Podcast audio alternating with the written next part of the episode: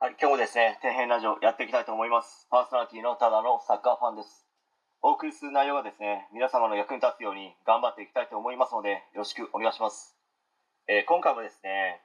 NHK 逆転人生 SNS がつないだとんかつ店の奇跡から学べることについて、まあちょっと語っていきたいと思うんですけど、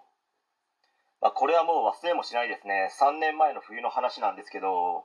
雪が多く降る地方の方は本当に大変な思いをしたと思います。自分もですね雪のよく降る県に住んでいるんですけど1週間ぐらいですね氷点下の日が続きましてしかもですね雪も降り止まないという地獄のような日が何日も続いたんですね、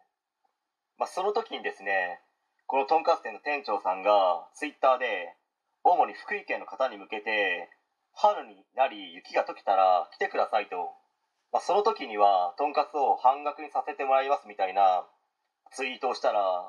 まあ、それがバズってですね多くのお客さんが福井県だけではなくて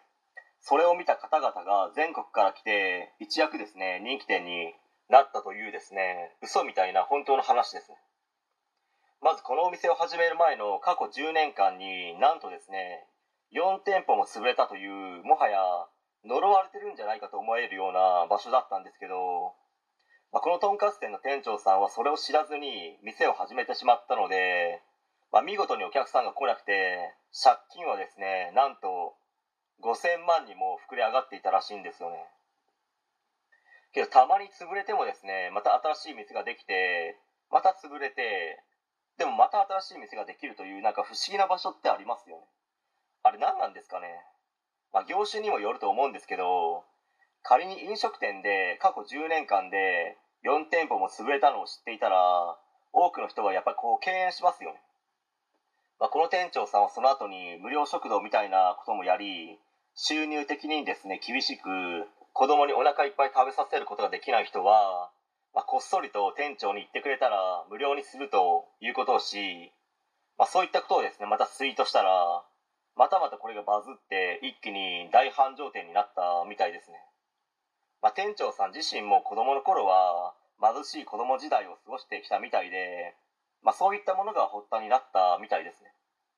まあ、やっぱりこうそういう経験をしなければなかなか子供たちを救いたいという気持ちにはならないかと思いますよね、まあ、結局いいことをしたので店が軌道に乗り、まあ、うまくいったという形になったわけですけど逆の例を言えばですね昔大阪で田村健二さんが来店した時に SNS で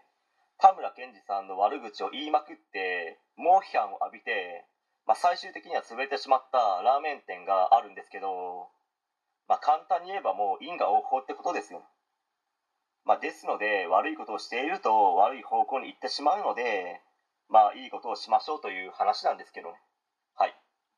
えー本日は以上になります。ご視聴ありがとうございました。できましたらチャンネル登録の方よろしくお願いします。